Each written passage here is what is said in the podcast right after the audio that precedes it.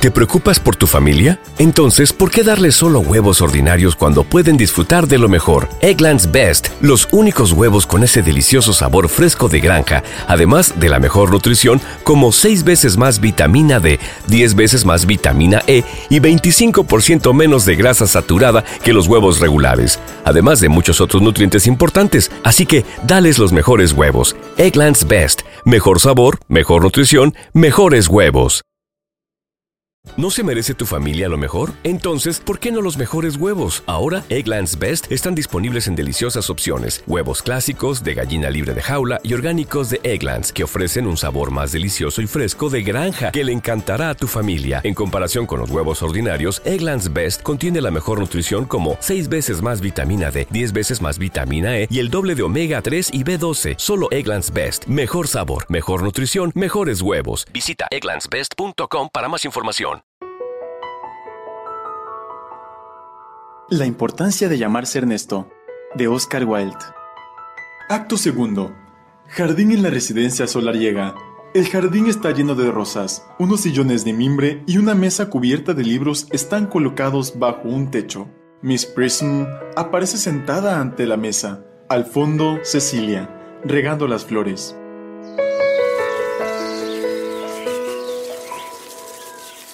Cecilia, Cecilia, Indudablemente una ocupación tan utilitaria como la de regar flores es más bien obligación de Moulton que suya, sobre todo en los momentos en que están esperándola los placeres intelectuales. Su gramática alemana está sobre la mesa. Tenga usted la bondad de abrirla por la página 15. Repetiremos la lección de ayer.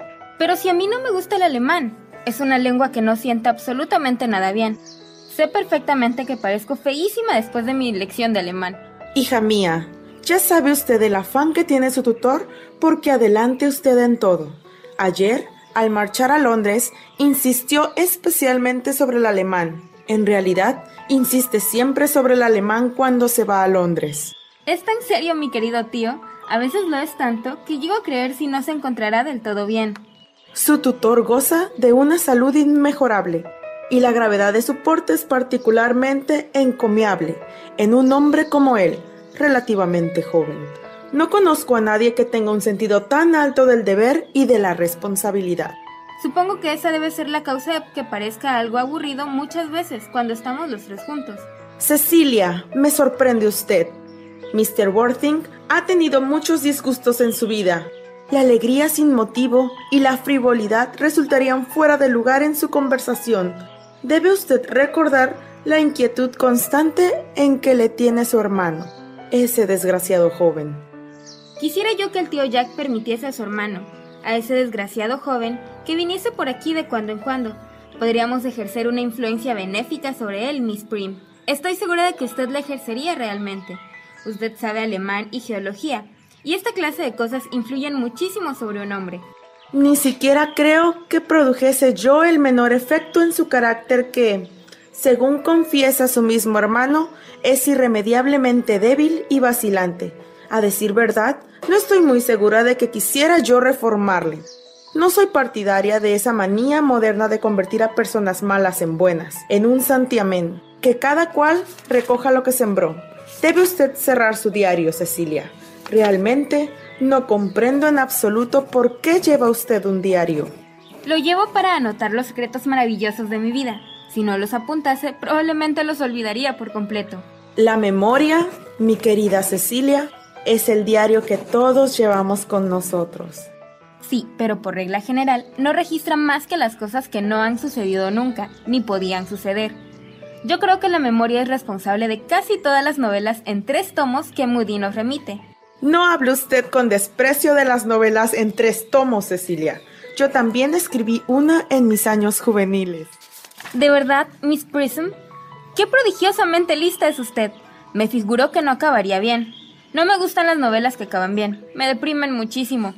Los buenos acaban bien y los malos acaban mal. Pero me parece muy injusto. ¿Y se publicó su novela?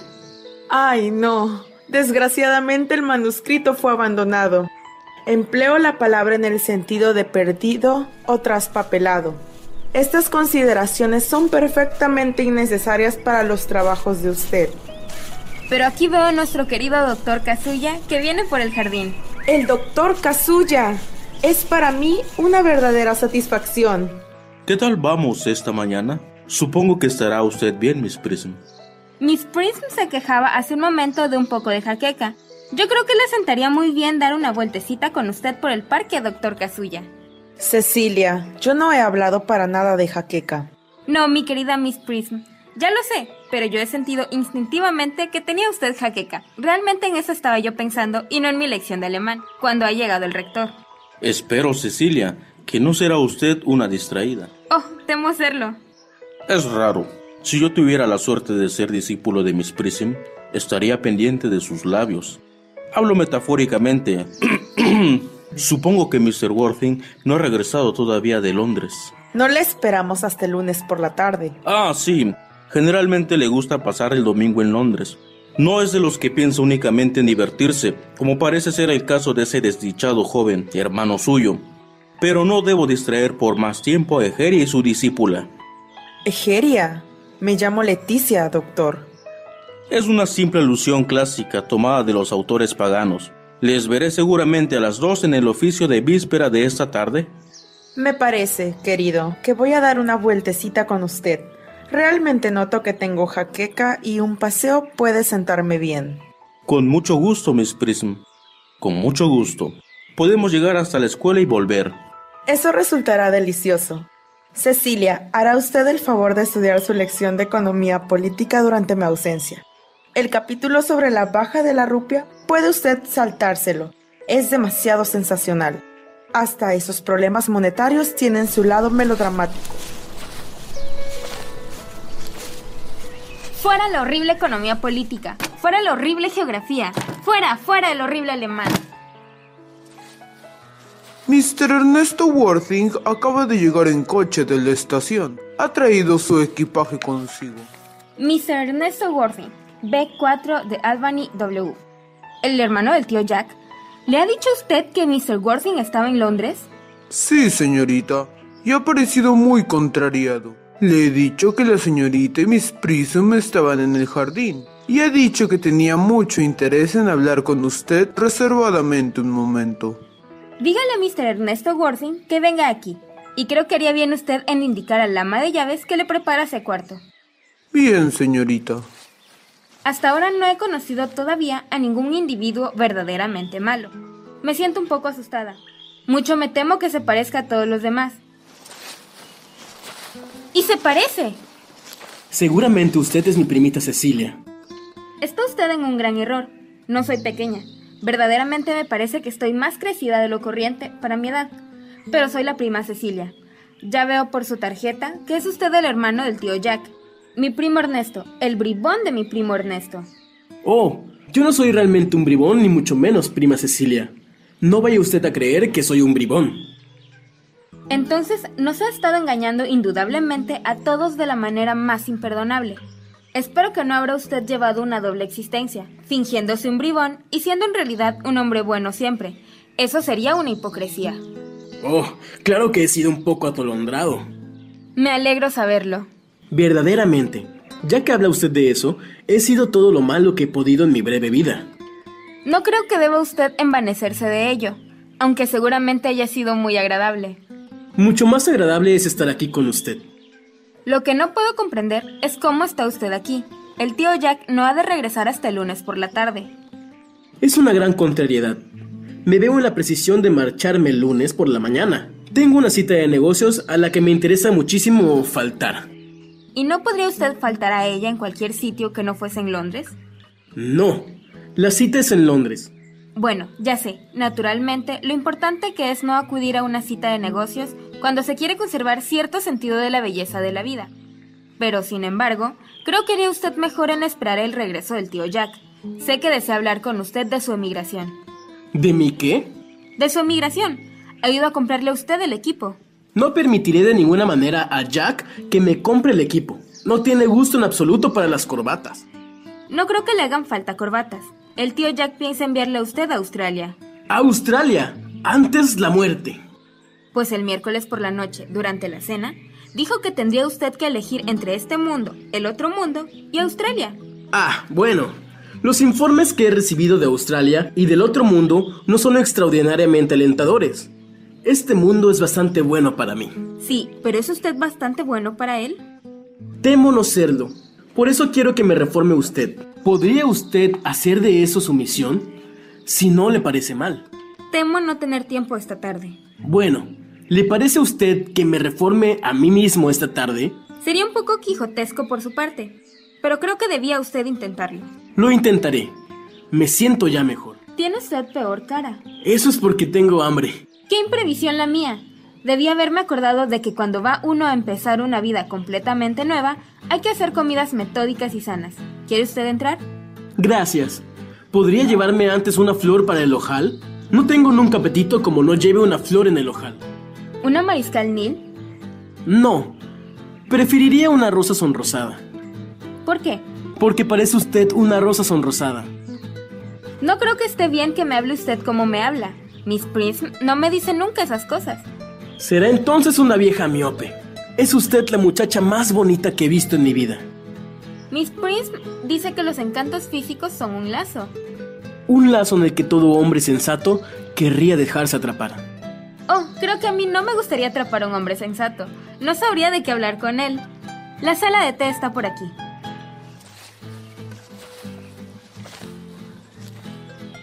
¿No se merece tu familia lo mejor? Entonces, ¿por qué no los mejores huevos? Ahora, Egglands Best están disponibles en deliciosas opciones. Huevos clásicos, de gallina libre de jaula y orgánicos de Egglands, que ofrecen un sabor más delicioso y fresco de granja que le encantará a tu familia. En comparación con los huevos ordinarios, Egglands Best contiene la mejor nutrición como 6 veces más vitamina D, 10 veces más vitamina E y el doble de omega 3 y B12. Solo Egglands Best. Mejor sabor, mejor nutrición, mejores huevos. Visita egglandsbest.com para más información. When you visit Arizona, time is measured in moments, not minutes. Like the moment you see the Grand Canyon for the first time. Visit a new state of mind. Learn more at hereyouareaz.com. ¿No se merece tu familia lo mejor? Entonces, ¿por qué no los mejores huevos? Ahora, Egglands Best están disponibles en deliciosas opciones. Huevos clásicos, de gallina libre de jaula y orgánicos de Egglands, que ofrecen un sabor más delicioso y fresco de granja que le encantará a tu familia. En comparación con los huevos ordinarios, Egglands Best contiene la mejor nutrición como 6 veces más vitamina D, 10 veces más vitamina E y el doble de omega 3 y B12. Solo Egglands Best. Mejor sabor, mejor nutrición, mejores huevos. Visita egglandsbest.com para más información. Está usted muy solo, mi querido doctor Kazuya. Debería usted casarse. Puedo comprender un misántropo, pero un mujerántropo jamás. No merezco, créame, un vocablo de tan marcado neologismo. El precepto, así como la práctica de la iglesia primitiva, eran claramente opuestos al matrimonio. Esa es sin duda alguna la razón de que la iglesia primitiva no haya durado hasta nuestros días. Y usted parece no darse cuenta de que un hombre que se empeña en permanecer soltero se convierte en una perpetua tentación pública. Los hombres deberían ser más prudentes. Su celibato mismo es el que pierde las naturalezas frágiles. Pero es que un hombre no tiene el mismo atractivo cuando está casado. Un hombre casado no tiene nunca atractivo más que para su mujer. Y con frecuencia, según me han dicho, ni siquiera para ella. Eso depende de las simpatías intelectuales de la mujer. Se puede siempre confiar en la edad madura. Se puede dar crédito a la madurez. Las mujeres jóvenes están verdes. Hablo en lenguaje de horticultura. Pero, ¿dónde está Cecilia? Tal vez nos haya seguido a las escuelas. Mr. Worthing. Mr. Worthing. Esto es realmente una sorpresa. No le esperábamos a usted hasta el lunes por la tarde. He regresado antes de lo que esperaba. Supongo que estará usted bien, doctor Kazuya. Mi querido Mr. Worthing, espero que ese traje de luto no significará ninguna terrible calamidad. Mi hermano. ¿Más deudas vergonzosas? ¿Más locuras? ¿Sigue haciendo siempre su vida de placer? Muerto. ¿Ha muerto su hermano Ernesto? Del todo. ¿Qué lección para él? Espero que le servirá. Mr. Worthing, le doy a usted mi sincero pésame. Tiene usted el consuelo de saber que fue usted siempre el más generoso y el más indulgente de los hermanos. Pobre Ernesto. Tenía muchos defectos, pero es un golpe doloroso, muy doloroso. Muy doloroso, en efecto. ¿Estaba usted con él en sus últimos momentos? No. Ha muerto en el extranjero, en París. Sí, recibí anoche un telegrama del gerente del Gran Hotel. ¿Indicaba la causa de la muerte? Un fuerte enfriamiento, según parece. Cada hombre recoge lo que siembra. Caridad, mi querida Miss Prism, caridad. Ninguno de nosotros es perfecto. ¿Y el entierro tendrá lugar aquí? No, parece ser que expresó el deseo de que le enterrasen en París. Temo que ese detalle indique la poca sensatez de su estado de ánimo en los últimos momentos. Ah, supongo que sabrá usted bautizar muy bien. Quiero decir, como es natural, que estará usted bautizando continuamente. ¿No es eso? Siento decir que eso es uno de los deberes más constantes del rector en esta parroquia. Pero, ¿hay algún niño determinado por quien se interesa usted, Mr. Worthing? Su hermano creo que era soltero, ¿verdad? Oh, sí, La gente que vive únicamente para el deleite lo suele ser. pero no es para ningún niño, mi querido doctor. No, el caso es que quisiera yo ser bautizado esta tarde, si no tiene usted nada mejor que hacer. Pero seguramente, ¿estará usted ya bautizado? No recuerdo absolutamente nada. ¿Pero tiene usted alguna duda importante sobre eso? Creo tenerla. Claro es que no sé si la cosa le molestará a usted si le parezco ya un poco viejo. No. ¿A qué hora desea usted que se efectúe la ceremonia? Oh, podríamos quedar en las 5, si a usted le conviene. Perfectamente, perfectamente. Tengo además otras dos ceremonias similares a esa hora. Me parece muy chistoso ser bautizado en compañía de bebés. Sería infantil. ¿Le parecería a usted bien a las cinco y media? Admirablemente, admirablemente. Y ahora, mi querido Mr. Worthing, no quiero molestar más tiempo en su casa sumida en la pesadumbre. Le aconsejaría tan solo que no dejase abatir demasiado por el dolor. Las que nos parecen pruebas amargas son muchas veces beneficios disfrazados. Esto me parece un beneficio evidente. Tío Jack, oh, me alegro muchísimo de verle a usted ya de vuelta. Pero qué traje tan horrible se ha puesto usted. Vaya usted a cambiar de ropa. Cecilia. ¿Qué ocurre, tío Jack? Póngase usted alegre. Parece que tiene usted dolor de muelas. ¡Qué sorpresa le preparo! ¿Quién cree usted que está en el comedor? ¡Su hermano! ¿Quién? Su hermano Ernesto ha llegado hace una media hora. ¡Qué disparate! Yo no tengo hermano. Oh, no diga usted eso. Por mal que se haya portado con usted anteriormente, no por eso deja de ser su hermano. No es posible que tenga usted tan poco corazón como para renegar de él. Voy a decirle que salga y le dará a usted la mano, ¿verdad, tío Jack? Es así que son noticias alegres. Después de estar todos nosotros resignados a su pérdida, ese retorno inesperado me parece singularmente calamitoso. ¿Que mi hermano está en el comedor? No sé qué querrá decir todo esto. Lo encuentro completamente absurdo. Tío Jack, salude a su hermano Ernesto. ¡Santo Dios! Hermano John, he venido desde Londres para decirte que siento muchísimo todos los disgustos que te he dado y que estoy decidido a enmendarme por completo. Tío Jack, ¿no irá usted a negarle la mano a su propio hermano? Nada me moverá a estrechar su mano. Su venida aquí me parece ignominiosa. Él sabe muy bien por qué. Tío Jack, sea usted bueno. Siempre hay algo bueno en todo el mundo. Ernesto me hablaba precisamente de su pobre amigo paralítico, Mr. Bunbury, al que visita con mucha frecuencia, y seguramente tiene que haber mucha bondad en quien la tiene con un enfermo, y renuncia a los placeres de Londres para sentarse junto a un lecho de dolor. Oh, ha estado hablando de Bunbury, ¿verdad? Sí, me ha contado todo cuanto se refiere a ese pobre Mr. Bunbury y a su terrible estado de salud. Bunbury. Bueno, pues no quiero que vuelva a hablarte de Bunbury, ni de nada. Es para volverse completamente loco. Reconozco naturalmente que es mía toda la culpa, pero debo decir, y así lo creo, que la fealdad de mi hermano John me es particularmente dolorosa. Yo esperaba una acogida más calurosa, sobre todo teniendo en cuenta que es la primera vez que vengo aquí. Tío Jack, si no le da usted la mano a Ernesto, no se lo perdonaré nunca. ¿Que no me perdonarás nunca? Nunca, nunca, nunca.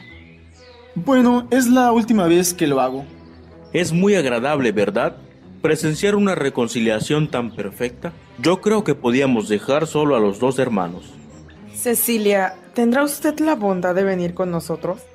Claro que sí, Miss Prince. Mi pequeño trabajo de reconciliación ha terminado. Ha realizado usted una acción muy hermosa, hija mía. No debemos ser prematuros en nuestros juicios. Me siento muy dichosa. ¿Y tú, Archie? Joven sinvergüenza, Tienes que marcharte de aquí lo antes posible. No permito ningún bomborismo aquí. He puesto las cosas de Mr. Ernesto en la habitación contigua a la del señor. Supongo que estará bien. ¿El qué? El equipaje de Mr. Ernesto. Lo he desempacado y lo he puesto en la habitación contigua a la del señor. ¿Su equipaje? Sí, señor.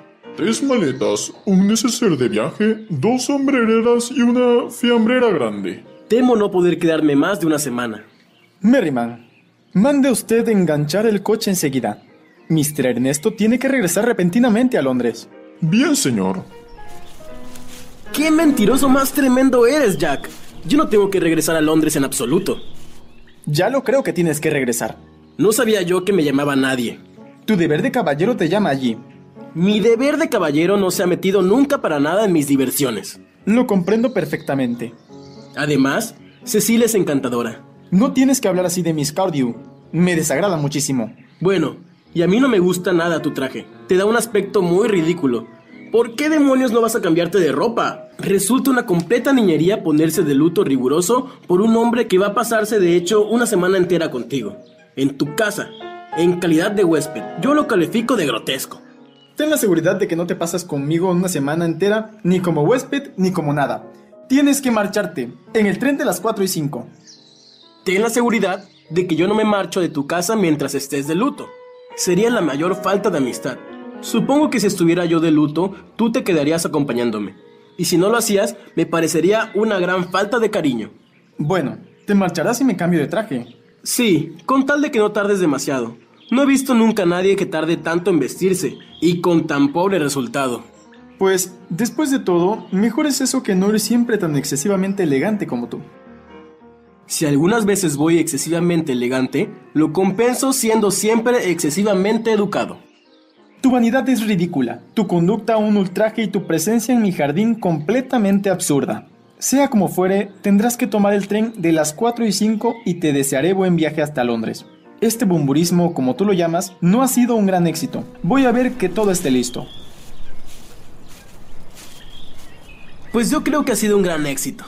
Estoy enamorado de Cecilia. Y esto es todo. Pero es preciso que la vea antes de irme y que lo prepare todo para otro Bumburi. Ah, él aquí. Oh, no he vuelto más que a regar las rosas. Creí que está usted con el tío Jack. Ha ido a decir que engancha en el coche para mí. Ah, ¿va a llevarle usted a dar un buen paseo? Va a echarme. Entonces, ¿tenemos que separarnos? Eso temo. Es una separación muy dolorosa. Siempre es doloroso separarse de las personas que ha conocido uno recientemente. La ausencia de los antiguos amigos puede sobrellevarse con serenidad, pero una separación, aun siendo momentánea, de una persona que acaban de presentarnos, es casi intolerable. Gracias. El coche está en la puerta, señor. Diga usted que espere cinco minutos, Merriman. Espero, Cecilia, que no la ofenderé si la declaro con toda franqueza, abiertamente, que me parece usted por todos estilos la personificación visible de la perfección absoluta. Creo que su franqueza le honra mucho, Ernesto. Si usted me lo permite, copiaré sus observaciones en mi diario. ¿Lleva usted un diario? Daría cualquier cosa por echarle un vistazo. ¿Me deja usted? Oh, no, comprenderá usted que esto es, sencillamente, la relación de los pensamientos e impresiones de una muchacha muy joven y que está hecho, por consiguiente, con la intención de publicarlo. Cuando aparezca en volumen, espero que pedirá usted un ejemplar. Pero continúe usted, Ernesto, se lo ruego. Me encanta escribir al dictado. Me he quedado en perfección absoluta. Puede usted continuar. Estoy dispuesta a seguir escribiendo. oh, no tosa usted, Ernesto. Cuando se dicta hay que hablar con soltura y sin toser. Además, no sé cómo se escribe tos. Cecilia, desde que contemplé por primera vez su maravillosa e incomparable belleza, me he atrevido a amarla a usted locamente, apasionadamente, fervorosamente, desesperadamente. Yo creo que no debía usted decirme que me ama locamente, apasionadamente, fervorosamente, desesperadamente. Desesperadamente parece no tener mucho sentido, ¿verdad? Cecilia. Señor, el coche está esperando. Dígale usted que vuelva la semana próxima, a la misma hora. Bien, señor. El tío Jack se disgustará mucho si supiese que iba usted a quedarse hasta la próxima semana, a la misma hora. Ah, me tiene sin cuidado, Jack. No me preocupa nadie en el mundo entero más que usted. La amo, Cecilia. ¿Quiere usted casarse conmigo? Tontín, claro que sí. Como que somos novios hace ya tres meses. ¿Hace ya tres meses? Sí, el jueves hará tres meses juntos. Pero, ¿y cómo nos hemos hecho novios? Pues desde que el querido tío Jack nos confesó que tenía un hermano menor que era muy malo y muy perdido, se convirtió usted, naturalmente, en el tema principal de las conversaciones entre Miss Prince y yo. Y claro es que un hombre de quien se habla mucho resulta siempre muy atrayente. Siente una que debe haber algo en él, después de todo. Confieso que fue una necedad mía, pero me enamoré de usted, Ernesto. Vida mía, ¿y cuándo empezó realmente el noviazgo? El jueves 14 de febrero último. Cansada de que ignorase usted por completo mi existencia, decidí acabar de un modo o de otro. Y después de una larga lucha conmigo misma, le dije a usted que sí, debajo de ese añoso llamado árbol. Al día siguiente, compré este pequeño anillo en nombre de usted, y esta es la pulsera con el verdadero lazo del amor que le he prometido a usted llevar siempre. ¿Y se la di yo a usted? Es muy bonita, ¿verdad? Sí, tiene usted un gusto admirable, Ernesto. Esa es la disculpa que yo he dado siempre a la mala vida que lleva usted. Y esta es la cajita en donde guardo todas sus amadas cartas. Mis cartas. Pero mi encantadora Cecilia, si yo no le he escrito a usted ninguna carta. No necesita usted recordármelo, Ernesto. Demasiado bien sé que he tenido que escribirlas por usted. Escribía siempre tres veces por semana y algunas veces más. Oh, ¿me deja usted que las lea? Imposible, se pondría usted demasiado engreído. Las tres que me escribió usted después de que reñimos son tan hermosas y con tan mala ortografía que aún ahora mismo no puedo leerlas sin llorar un poco. ¿Pero es que hemos reñido alguna vez? Claro, el día 22 del pasado marzo. Puede usted verlo aquí anotado si quiere. Hoy he roto con Ernesto. Comprendo que es preferible esto. El tiempo, hasta ahora, continúa encantador. Pero, ¿por qué demonios rompió usted conmigo? ¿Qué había yo hecho? Absolutamente nada. Cecilia, me duele muchísimo oírle usted decir que hemos reñido, sobre todo estando el tiempo tan encantador. Hubiera sido un noviazgo muy poco serio si no hubiéramos reñido una vez por lo menos. Pero le perdoné a usted antes de acabar la semana. ¿Qué ángel de perfección es usted, Cecilia? Ah, qué muchacho más romántico. Supongo que el ondulado de su pelo es natural, ¿verdad? Sí, alma mía, con una pequeña ayuda ajena. Me alegro muchísimo. ¿No volverá usted nunca a reñir conmigo, Cecilia? No creo que podría reñir con usted ahora que le he conocido auténticamente. Además, hay la cuestión del nombre, como es natural. Sí, sí, naturalmente. No se ríe usted de mí, amor mío, pero siempre fue uno de mis sueños de niña amar a un hombre que se llamase Ernesto. Hay algo en ese nombre que parece inspirar absoluta confianza. Compadezco a las pobres mujeres casadas cuyos maridos no se llamen Ernesto. Pero, niñita dorada, ¿no querrá usted decir que no podría amarme si me llamase de otra manera? ¿Pero qué nombre? Oh, el que usted quiera. Archibaldo, por ejemplo. Pues no me gusta el nombre de Archibaldo. No veo realmente, adorada mía, encanto, chiquilla de mi alma, ¿qué tiene usted que objetar al nombre de Archibaldo? ¿Es un nombre nada feo? En realidad, es por el contrario un nombre aristocrático. La mitad de los muchachos que comparecen ante el tribunal de quiebras se llaman Archibaldo. Pero, en serio, Cecilia, si me llamase Archie, ¿no podría usted amarme? Podría respetarle a usted, Ernesto. Podría admirar su carácter, pero me temo que no sería capaz de concederle mi atención íntegra. Cecilia, supongo que el párroco de aquí estará muy ducho en la práctica y en todos los ritos y ceremonias de la iglesia. Oh, sí, el doctor Kazuya es un hombre doctísimo. No ha escrito jamás un solo libro, así que puede usted figurarse lo mucho que sabe. Necesito verle enseguida para un bautizo importantísimo. Digo, para un asunto importantísimo. Estaré ausente media hora nada más. teniendo en cuenta que somos novios desde el jueves 14 de febrero y que le he conocido a usted por primera vez, creo que sería más bien molesto que me dejase usted sola por un tiempo tan largo como media hora. ¿No podría usted dejarlo en 20 minutos? Vuelvo dentro de nada. ¿Qué muchacho más impetuoso es? Me gusta tanto su pelo. Tengo que apuntar su declaración en mi diario.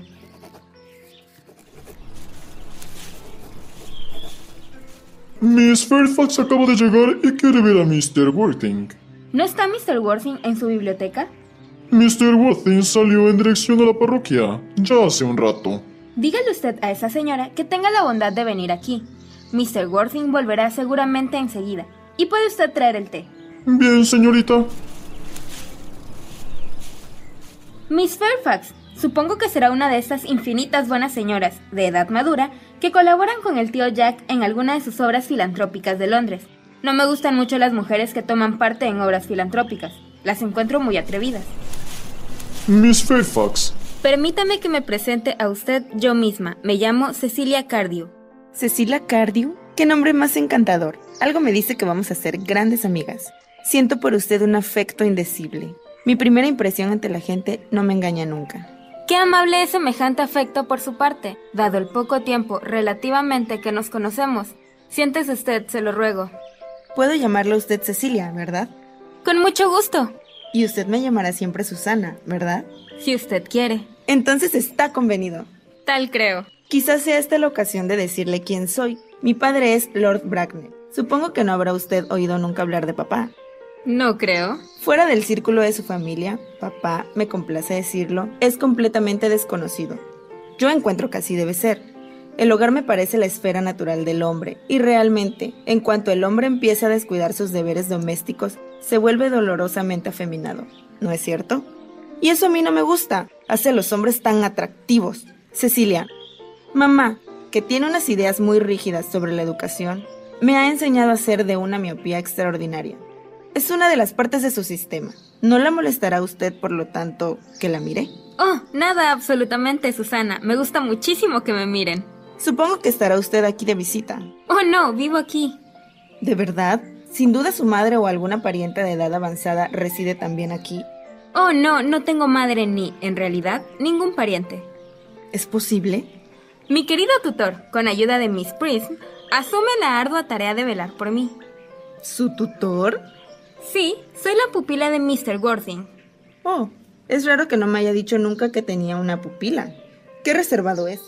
Cada hora que pasa resulta más interesante. Sin embargo, no creo que la noticia me inspire un sentimiento de alegría sin mezcla. La estimo a usted mucho, Cecilia. La estimé desde el primer momento en que la vi, pero me veo en la obligación de decirle que ahora que sé que es usted la pupila de Mr. Worthing, no puedo dejar de expresar el deseo de que fuese usted. Vamos, un poco más vieja de lo que parece, y no tan seductora de aspecto. En resumen, y si puedo hablar con entera franqueza. Hable usted, se lo ruego. Yo creo que cuando tiene uno algo desagradable que decir, hay que ser siempre franco. Bueno, pues hablando con entera franqueza, Cecilia, hubiera yo querido que tuviese usted 42 años cumplidos y que fuera más fea de lo que suele ser a esa edad. Ernesto tiene un carácter enérgico y recto. Es la esencia misma de la verdad y del honor. La deslealtad le sería tan imposible como el engaño. Pero hasta los hombres que tienen el espíritu más noble que pueda existir son sumamente sensibles a la influencia de los encantos físicos de los demás. La historia moderna, lo mismo que la antigua, nos proporciona un gran número de lamentables ejemplos del caso a que me refiero. Si no fuera así, realmente la historia sería completamente ilegible. Usted perdone, Susana. ¿Ha dicho usted Ernesto? Sí. Pero mi tutor no es Mr. Ernesto Worthing, es su hermano, su hermano mayor. Ernesto no me ha dicho nunca que tuviese un hermano. Siento decir que durante mucho tiempo no han estado en buenas relaciones. Ah, eso lo explica todo. Y ahora que pienso, no he oído nunca a nadie hablar de su hermano. El tema parecía desagradable por lo visto a la mayoría de la gente. Cecilia, me ha quitado usted un gran peso de encima. Empezaba a sentirme casi inquieta. Hubiera sido terrible que una nube cualquiera empañase una amistad como la nuestra, ¿no le parece? Dígame, ¿está usted segura, completamente segura, de que Mr. Ernesto Worthing no es su tutor? Completamente segura. En realidad, voy a ser su tutora. ¿Me hace usted el favor de repetirlo? Mi querida Susana, no hay razón alguna para que le guarde a usted un secreto. Nuestro periodiquito local recogerá seguramente la noticia la semana próxima. Mr. Ernesto Worthing y yo somos novios y nos casaremos. Mi querida Cecilia, creo que debe haber en eso algún pequeño error. Mr. Ernesto Worthing es mi prometido. La noticia aparecerá en el Morning Post del sábado, lo más tarde. Temo que esté usted ligeramente equivocada. Ernesto se me ha declarado hace 10 minutos. Es realmente curiosísimo, pues me rogó que fuese su esposa ayer en la tarde, a las cinco y media. Si quiere usted comprobar el hecho, hágalo, se lo ruego. No viajo jamás sin mi diario. Debe una llevar siempre algo sensacional para leer en el tren. Sentiría mucho, querida Cecilia, que esto pudiese causarle alguna decepción, pero creo que mi derecho es preeminente. Lamentaría de un modo indecible, mi querida Susana, tener que causarle algún dolor moral o físico, pero me creo en la obligación de hacerle notar que desde que Ernesto se declaró a usted, ha cambiado de opinión, evidentemente. Si ese pobre muchacho se ha dejado coger en la trampa de alguna promesa disparatada, consideraré un deber mío librarle de ella sin tardanza y con mano firme. Sea el que fuera el desdichado enredo en que pueda haberse metido mi novio, no se lo reprocharé nunca después de casados. ¿Me alude usted a mí, Miss Cardew, al hablar de enredo? Es usted muy atrevida. En una ocasión como esta, es más que un deber moral decir lo que se piensa. Se convierte en un placer. ¿Quiere usted insinuar, Miss Fairfax, que yo he cogido en una trampa a Ernesto para que se declarase? ¿Cómo se atreve usted a eso? No es este el momento de andarse con fingidos miramientos. Cuando veo un asadón, lo llamo asadón. Me encanta poder decir que yo no he visto nunca un asadón. Claro, es que nuestras esferas sociales son muy diferentes. Hay que servir el té como de costumbre, Miss. Sí, como de costumbre. Hay muchas excursiones interesantes por las cercanías, Miss Cardew. Oh, sí, muchísimas. Desde lo alto de una de las colinas cercanas se pueden ver cinco provincias. ¿Cinco provincias? No creo que eso me gustase nada. Detesto las aglomeraciones. Supongo que por eso vive usted en Londres. ¿Qué jardín tan bien cuidado, Miss Cardew? Encantada de que le guste, Miss Fairfax. No tenía yo idea de que hubiese flores en el campo. Oh, las flores de aquí son tan vulgares como la gente en Londres, Miss Fairfax. Por lo que a mí se refiere, no puedo comprender cómo se las arregla nadie para vivir en el campo. Si es que hay alguien que haga semejante cosa. El campo me aburre siempre mortalmente. Ah, eso es lo que los periódicos llaman depresión agrícola, ¿verdad? Creo que la aristocracia la padece mucho ahora, precisamente. Es casi una epidemia entre ella, según me han dicho. ¿Quiere usted una taza de té, Miss Fairfax? Gracias. Odiosa muchacha, pero tengo hambre. ¿Azúcar? No, gracias. El azúcar no está ya de moda. ¿Tarta o pan con mantequilla? Pan con mantequilla, si hace el favor. La tarta no se ve hoy en día casi en las casas buenas. Pase usted esto a Miss Fairfax. Aquí tiene. Gracias. ¡Buah! Me ha llenado usted el té de terrones de azúcar. Y aunque he pedido con toda claridad pan con manteca, me ha puesto usted tarta. Todo el mundo conoce la dulzura de mi carácter y la extraordinaria bondad de mi genio. Pero le advierto, Miss Cardio, que va usted demasiado lejos. Para salvar a mi pobre, inocente y fiel prometido de las maquinaciones de cualquier otra muchacha, iría yo todo lo lejos que fuese necesario. Desde el momento en que la vi, desconfié de usted y sentí que usted era falsa y solapada. No me equivoco nunca en estas cosas. Mi primera impresión ante la gente es invariablemente cierta. Paréceme, Miss Fairfax, que estoy abusando de su precioso tiempo. Tendría usted, sin duda, otras muchas visitas del mismo género que hacer en la vecindad. Cecilia, ¿qué? Ernesto, mi Ernesto. Susana, encanto mío, dame un beso. Un momento. ¿Puedo preguntarle si es usted el prometido de esta señorita? de mi querida Cecilita. Claro que no lo soy. ¿Quién puede haberla metido a usted semejante idea en su linda cabecita? Gracias. Ahora ya puede usted. Ya sabía yo que debía haber alguna mala inteligencia. El caballero cuyo brazo rodea en este momento su talle es mi querido tutor, Mr. John Worthing. ¿Me hace usted el favor de repetirlo? ¿Qué es el tío Jack? ¿Jack? Oh. Aquí está Ernesto. Amor mío. Un momento, Ernesto. ¿Puedo preguntarle si es usted el prometido de esta señorita? ¿Qué señorita? Dios mío, Susana. Sí, Susana. Dios mío, de Susana hablo. Claro que no lo soy. ¿Quién puede haberle metido a usted semejante idea en su linda cabecita? Gracias. Ya puede usted. Ya sabía yo que debía haber algún error, Miss Cardew. El caballero que la acaba de besar a usted es mi primo, Mr. Archibaldo Moncrief. Oh, ¿se llama usted Archibaldo? No puedo negarlo. ¿Se llama usted realmente John? Podría negarlo si se me antojase. Podría negarlo todo si quisiera. Pero me llamo realmente John.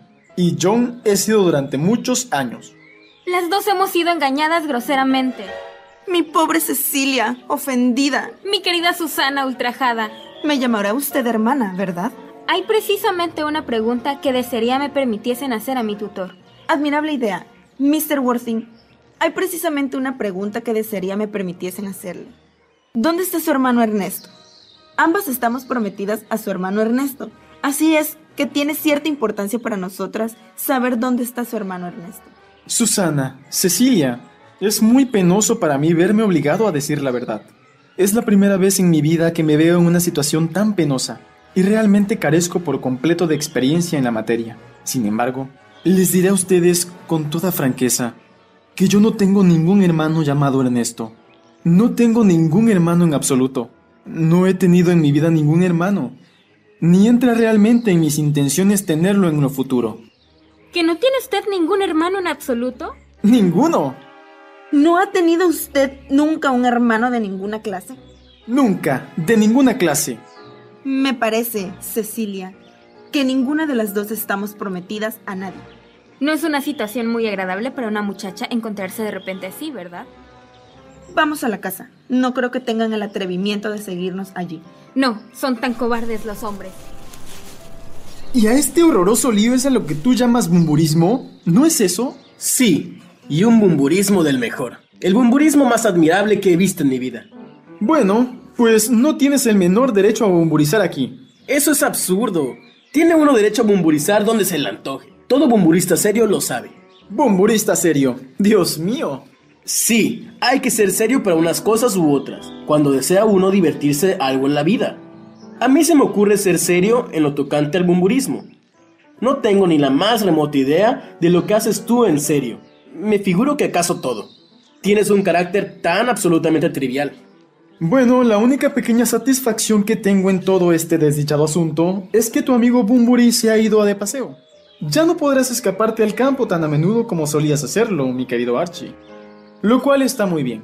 Tu hermano está también un poco apagado, ¿verdad, querido Jack? No podrás fugarte a Londres con tanta frecuencia como acostumbrabas. Y eso no está mal tampoco. En cuanto a tu conducta con Miss Cardew, debo decirte que portarse así con una muchacha encantadora, sencilla e inocente me parece completamente indisculpable. Eso sin tener en cuenta para nada que es mi pupila. No veo justificación posible para ti después de haber engañado a una muchacha tan excepcional, tan inteligente, de tanto mundo como Miss Fairfax. Y eso sin tener en cuenta para nada que es mi prima. Yo quería casarme con Susana y eso es todo. La amo. Pero yo deseaba únicamente casarme con Cecilia. La adoro. Tienes pocas probabilidades de casarte con Miss Cardew. No creo que sea muy verosímil tu enlace con Miss Fairfax. Jack. Bueno, eso a ti no te importa. ¡Pastas! ¡Qué bien! Mira, si me importara, no hablaría de ello. Es muy ordinario hablar de los asuntos propios. No lo hacen más que los agentes de bolsa, y para eso únicamente en sus banquetes oficiales. No me explico cómo puedes estar ahí sentado, comiendo tranquilamente pastas cuando nos encontramos en un apuro tan terrible como este. Me pareces completamente inhumano. Si es que no puedo comer pastas con el ánimo agitado, me mancharía los puños de mantequilla con toda seguridad. Hay que estar siempre muy tranquilo para comer pastas. Es la única manera de comérselas. Te digo que es inhumano comer pastas de cualquier manera en las circunstancias actuales. Cuando tengo algún apuro, lo único que me consuela es comer. En efecto, cuando tengo un verdadero apuro gordo, todos los que me conocen íntimamente podrán decirte que me niego a todo, menos a comer y a beber. En este momento estoy comiendo pastas porque soy desgraciado. Y además que me gustan especialmente estas pastas. Bueno, pero esta no es razón para que te las comas todas de esa manera tan voraz. Dámelas.